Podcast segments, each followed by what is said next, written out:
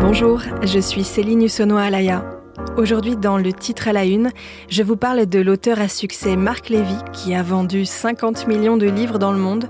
Son dernier roman était peut-être sous le sapin. Chacun de ses livres est un best-seller, une Lévy-mania pour ses lecteurs, mais un Lévy-bashing du côté de la critique.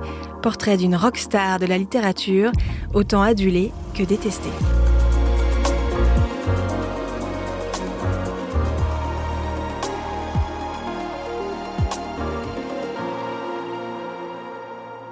C'est l'auteur français vivant le plus lu dans le monde. Marc Lévy a publié mi-octobre son dernier livre, La Symphonie des monstres.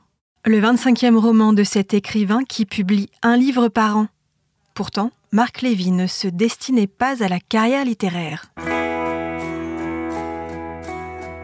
Né il y a 62 ans à Boulogne-Billancourt, d'un père résistant, rescapé des camps et éditeur de livres d'art, et d'une mère agent immobilier, Marc Lévy se tourne vers des études de gestion à regret, confie-t-il en début d'année sur le plateau de BFM Business. En fait, moi, je rêvais d'être médecin et j'en avais pas les moyens. J'en avais pas les moyens intellectuels parce que la sélection se faisait par les mathématiques et c'était une matière euh, où j'étais loin d'exceller. En tout cas, c'était pas dans mes moyens, ni financiers, ni, euh, ni intellectuels.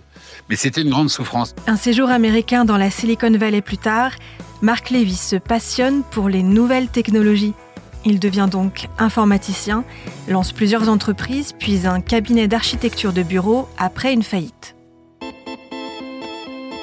Mais en 2000, il écrit Et si c'était vrai? son premier roman. Une histoire d'amour entre le fantôme d'une femme dans le coma et l'homme qui vient d'emménager dans son ancien appartement.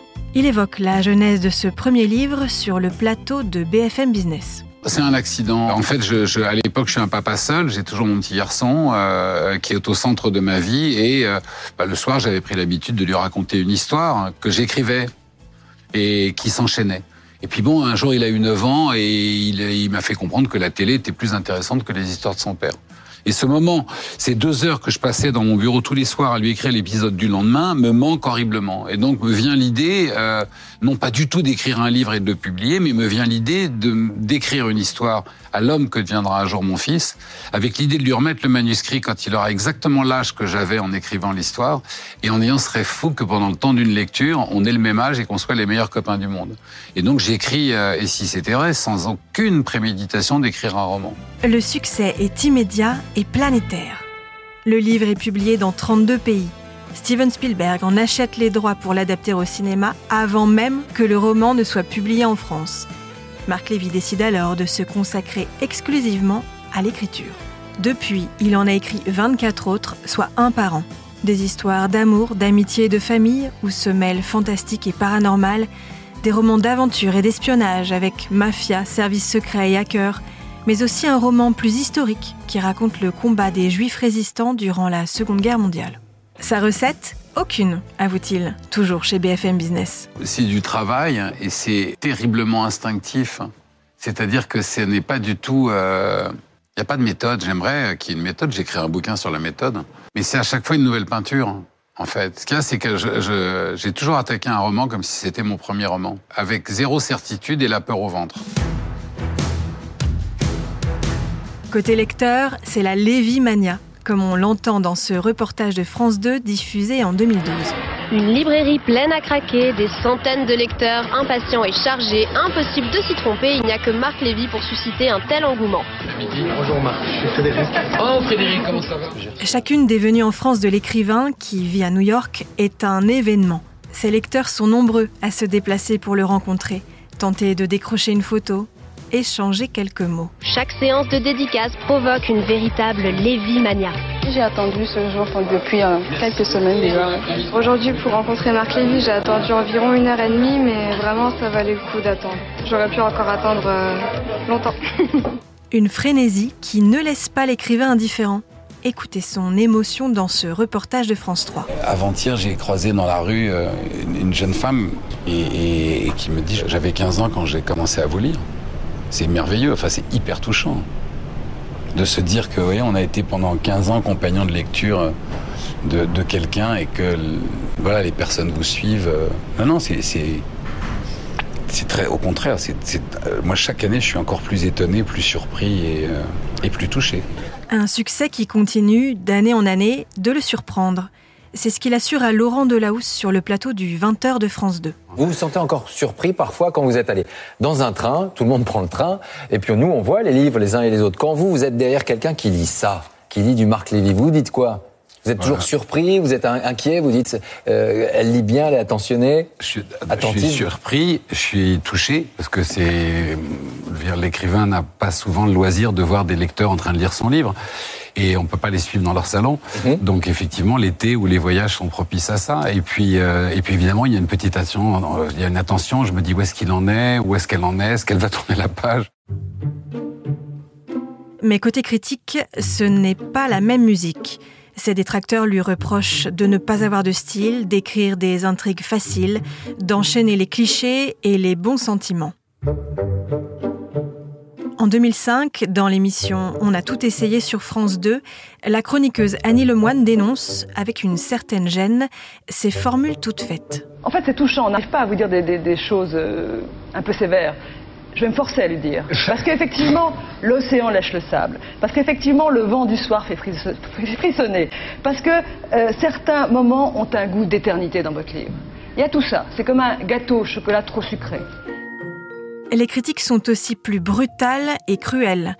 Écoutez celle que relève Laurent Neumann dans l'émission culturelle de France 2, Esprit Libre. Alors du coup, il faut voir la violence de ce qui s'écrit sur lui. Tenez, j'ai mangé un hamburger dégueulasse cette semaine, mais pas aussi mauvais tout de même qu'un livre de Marc Lévy. Prends-toi ça. Marc Lévy, c'est la défaite de l'exception culturelle européenne face à la world culture. Rien que ça.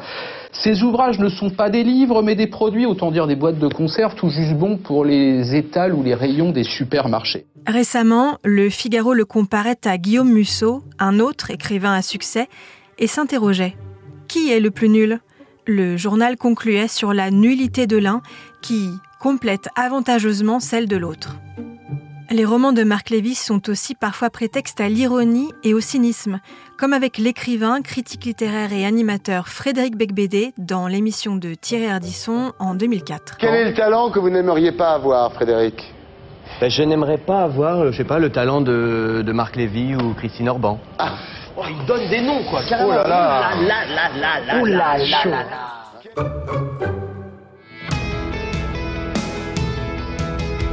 Malgré les mauvaises langues, Marc Lévy devient en 2015 l'écrivain préféré des Français. Il répond aux commentaires acerbes sur le plateau de BFM TV. Les mauvaises langues disent que c'est un coup dur pour la littérature. Je sais que vous, allez leur répondre euh, de la même manière que d'habitude, subtilement, comme vous le faites dans le livre d'ailleurs. Vous adressez à ces critiques. Oui, mais parce que bon, ça c'est un mal, euh, c'est un mal du pays. Dès que quelque chose marche, il faut qu'on trouve des raisons, de, voyez, de tirer à boulet rouge. Et d'ailleurs, en général, les gens qui disent le plus de méchanceté, mais qu'il s'agisse euh, d'un film, d'un livre ou d'un ou d'un ou d'un peintre, n'ont jamais vu ces tableaux, n'ont jamais vu le film. Des critiques qu'il prend avec distance et philosophie. Et puis de toute façon, je vais vous dire, le fait qu'on se moque de vous, euh, c'est toujours bon signe. Parce que d'abord, c'est d'abord l'humour, c'est de savoir se moquer de soi-même avant de se moquer des autres. Et puis en même temps, euh, je veux dire, si je devais répondre une seule chose aux détracteurs, je leur dirais mais rassurez-vous, je n'ai jamais cru une seconde que j'avais inventé un vaccin contre le cancer. Marc Lévy affirme n'avoir qu'une ambition réhabiliter la littérature populaire. Je n'ai jamais prétendu être Camus mais euh, nous sommes non, nous sommes quelques écrivains entre guillemets dits populaires qui sont souvent agressés par les écrivains dits littéraires. Mais finalement, euh, la pire des choses qu'on puisse faire, c'est de redonner le goût à la lecture, et donc ça n'est pas très grave. Ce qui serait grave, ce serait de se prendre au sérieux. Vous voyez, ce serait de se prendre pour Camus euh, euh ou pour Hugo. Exactement. tant que ça n'est pas le cas, il n'y a pas mort d'homme. Finalement, ce sont peut-être ses lecteurs et lectrices qui en parlent le mieux. Sa façon d'écrire, elle est juste, c'est top quoi. Il nous transporte ailleurs et enfin on peut vivre les histoires, je trouve, en, les lisant. Ben, voilà. Sans liberté dedans et euh, beaucoup de fraîcheur. Et pas de pas d'attache aux conventions qu'on aime bien en France dans la littérature traditionnelle, donc, euh, donc ça fait du bien. Les 25 romans de Marc Lévy ont été traduits dans une cinquantaine de langues. Son dernier livre, tiré à 250 000 exemplaires, s'annonce déjà comme un nouveau best-seller. Pour décrypter le phénomène Marc Lévy, je suis avec Mathieu Le Tourneux, professeur de littérature à l'Université Paris-Nanterre, rédacteur en chef de la revue Belphégor et auteur de l'ouvrage Aux origines de la pop culture. Marc Lévy, c'est l'auteur français vivant le plus lu dans le monde, 50 millions de livres vendus et traduits en une cinquantaine de langues. Comment expliquer ce phénomène international? Des auteurs euh, qui ont du succès, on, en a toujours dans l'histoire. Ce sont des auteurs qui répondent euh, à des attentes des lecteurs d'une époque euh, qui entrent en quelque sorte en phase avec euh, les préoccupations de la société et à cet égard, euh, on peut supposer que Marc Lévy, comme tous les auteurs de best-sellers, rentre en, phase avec les, les, préoccupations ou les goûts esthétiques de, de son époque. Et est-ce qu'il y a une recette qui explique le succès des romans de Marc Lévy? Selon moi, le succès des romans de Marc Lévy tient à un certain nombre de traits très caractéristique de son de son écriture et de l'écriture d'autres auteurs de best-sellers euh, qui lui sont contemporains. J'en retiendrai trois. Le premier, c'est une manière de mêler euh, des genres différents, en particulier le sentimental le fantastique, parfois un peu l'intrigue policière aussi, euh, qui permet de séduire des lecteurs différents, euh, euh, des lecteurs hommes et femmes, des lecteurs d'âge différents, et de ne pas spécialiser son lectorat comme quand on est un auteur seulement de romans sentimentaux, seulement de romans policiers, etc. Le deuxième trait, c'est une façon de mettre en place un univers qui correspond à une américanité fantasmée par les euh, par les Français. Ces grands appartements euh, euh, américains, ces rues stéréotypées, c'est vraiment comme un monde à l'américaine qui est proposé, avec beaucoup d'ailleurs de, de, termes anglais dans dans, dans l'œuvre, de d'effets d'américanité. Et ça c'est c'est important parce que dans le fond aujourd'hui nos imaginaires sont des imaginaires américains et Marc Levy a compris que pour euh, séduire le lectorat, il fallait faire américain, faire, semblant d'être américain. Euh, et d'ailleurs, ces personnages sont très souvent anglais, américains.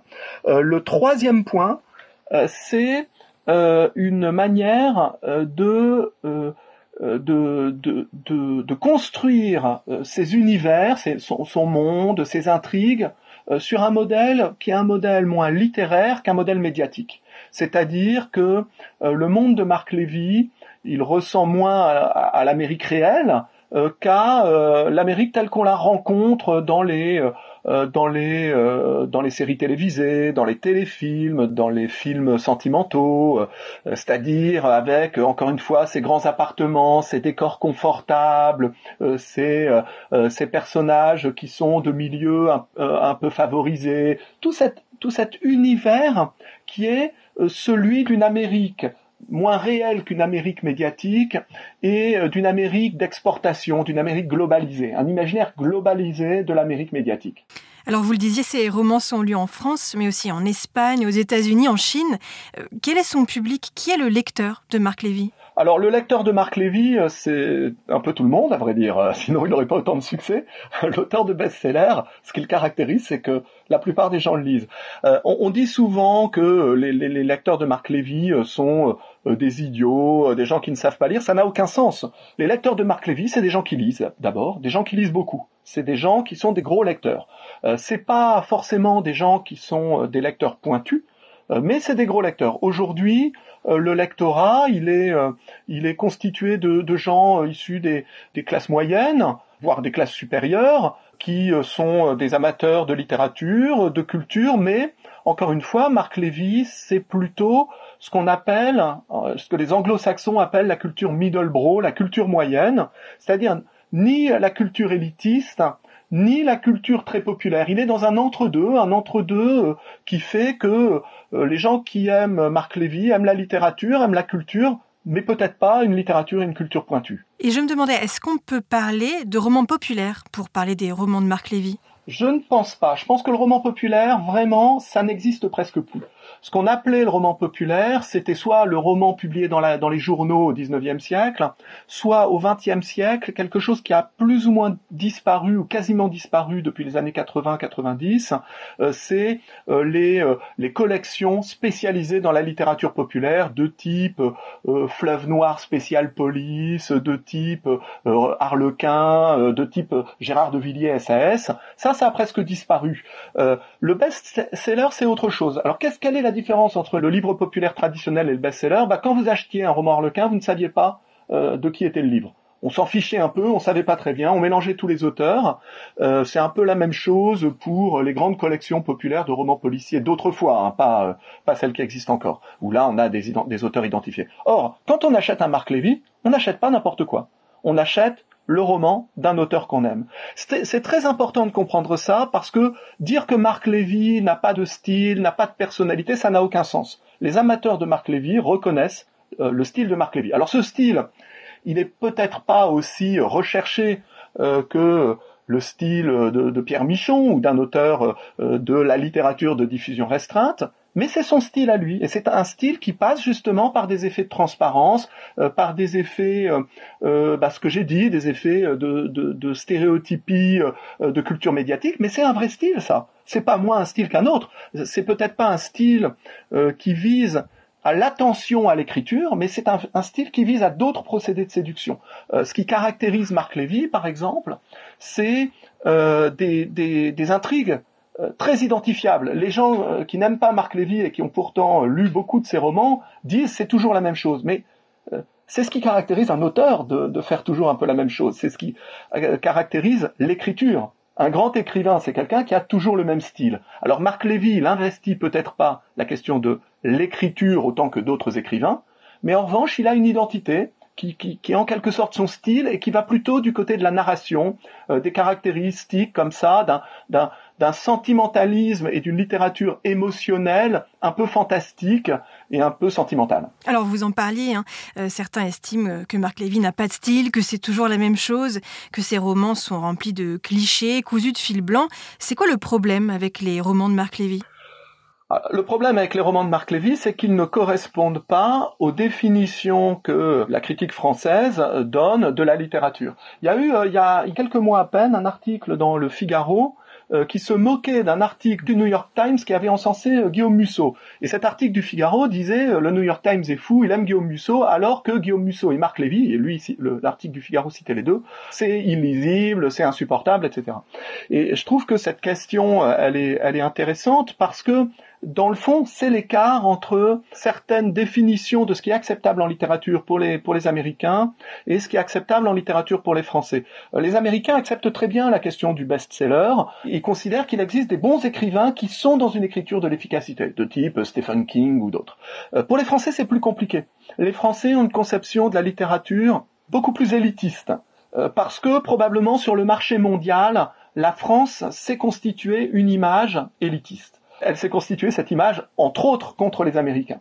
Il me semble que des auteurs comme Marc Lévy, Guillaume Musso ou Maxime Chatham sont beaucoup plus acceptables euh, dans une économie globale de la littérature que dans une économie euh, française de la littérature et euh, ils sont inassimilable, à mon avis, euh, par la critique française. Je ne dis pas euh, que euh, il faudrait faire de, Marc Lévy un grand écrivain. Je, pense que même Marc Lévy ne le réclamerait pas, mais reconnaître la spécificité des auteurs de best-sellers sans les juger uniquement à partir des, critères de la littérature de diffusion restreinte, il me semble que c'est un enjeu important pour, pour la critique.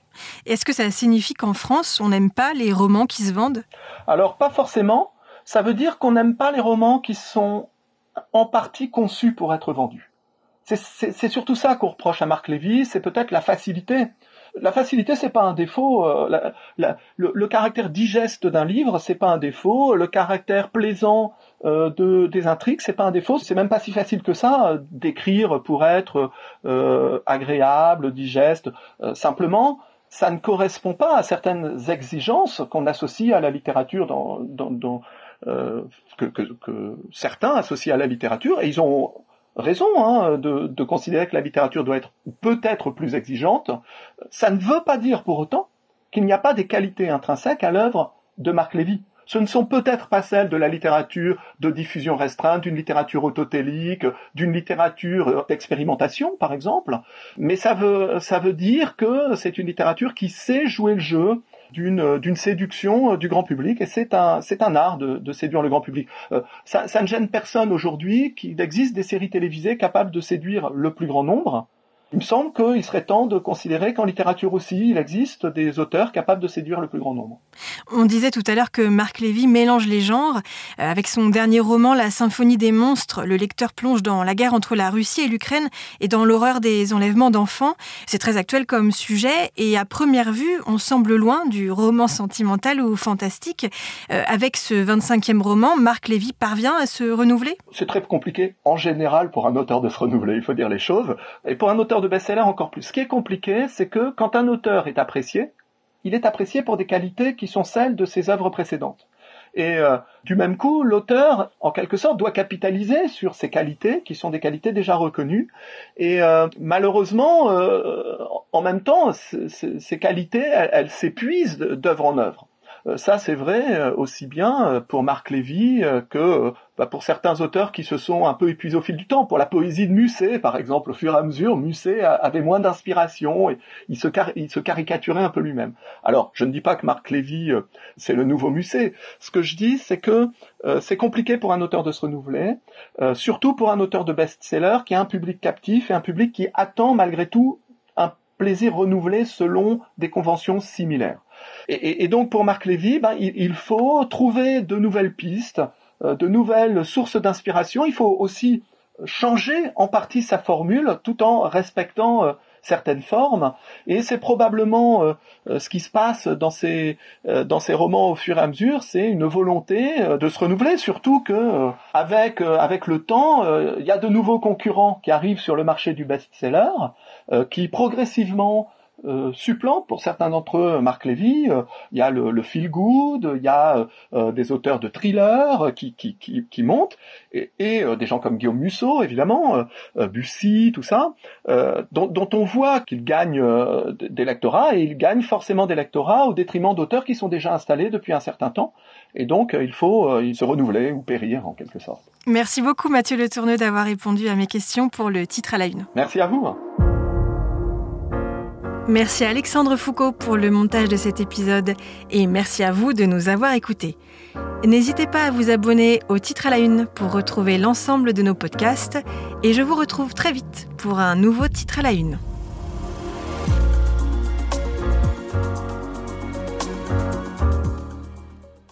Vous avez aimé le titre à la une? Alors découvrez la question info.